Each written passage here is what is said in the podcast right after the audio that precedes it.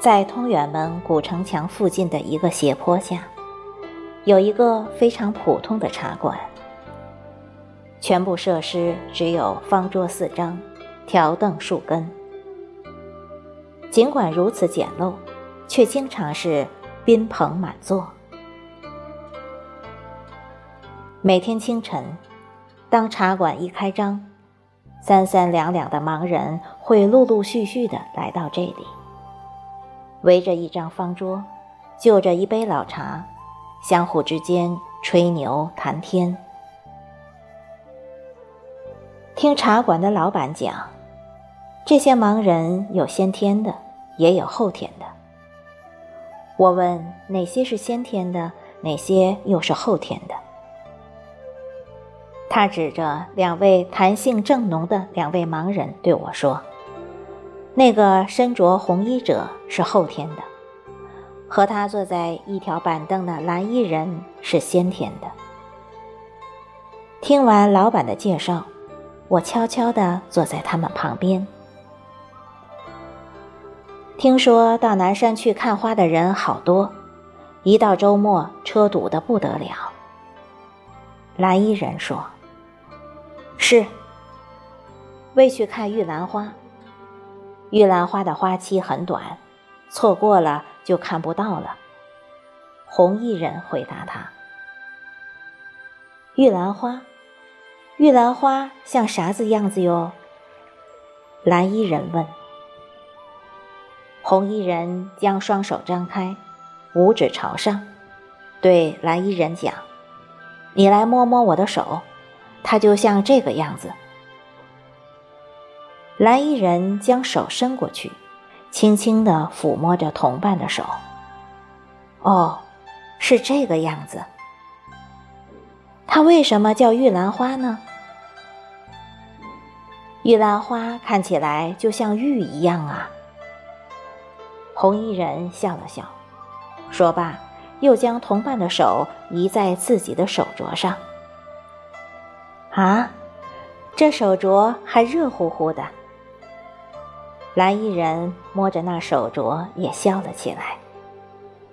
红衣人索性将手镯摘下，似乎要让同伴好好的感受一下这手镯的温度。两位盲人不经意的对话，不料却引起了邻座茶客的兴趣。大家你一言我一语，一会儿谈花，一会儿谈玉。仿佛是一场预先安排的主题茶话会，整个氛围显得格外和谐。他们每天都这样吗？我问茶老板。都这样。一些我们看来不足为道的话题，到了他们那里会兴味无穷。说到这里，茶老板也露出几丝新鲜的眼色。尽管他们每天的话题不同，快乐的心情却是一样的。茶老板的一句话，道出了这个茶馆之所以宾朋满座的秘密。这些成天都生活在黑夜里的人，每天怀着快乐的希望来到这里。带着快乐的心情离开，之后又揣着对快乐的期待，盼望明天的来临。他们总希望自己被快乐填满。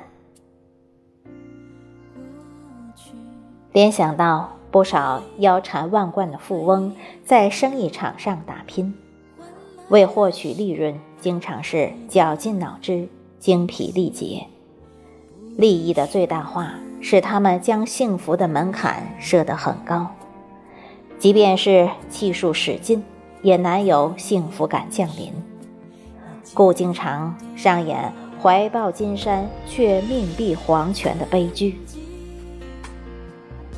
又联想到一些在名利场上追逐的明星，他们的诱惑太多，幻想太多，将幸福的门槛也预设得太高。稍不如意就牢骚满腹，怨气连天，很少体会到真正的快乐。乃至年纪轻轻就随波逐流、放浪形骸，甚至过早结束了自己的生命。他们也许懂得很多，却未必明白这样的道理。快乐是幸福的源泉和基础，幸福的门槛其实很低。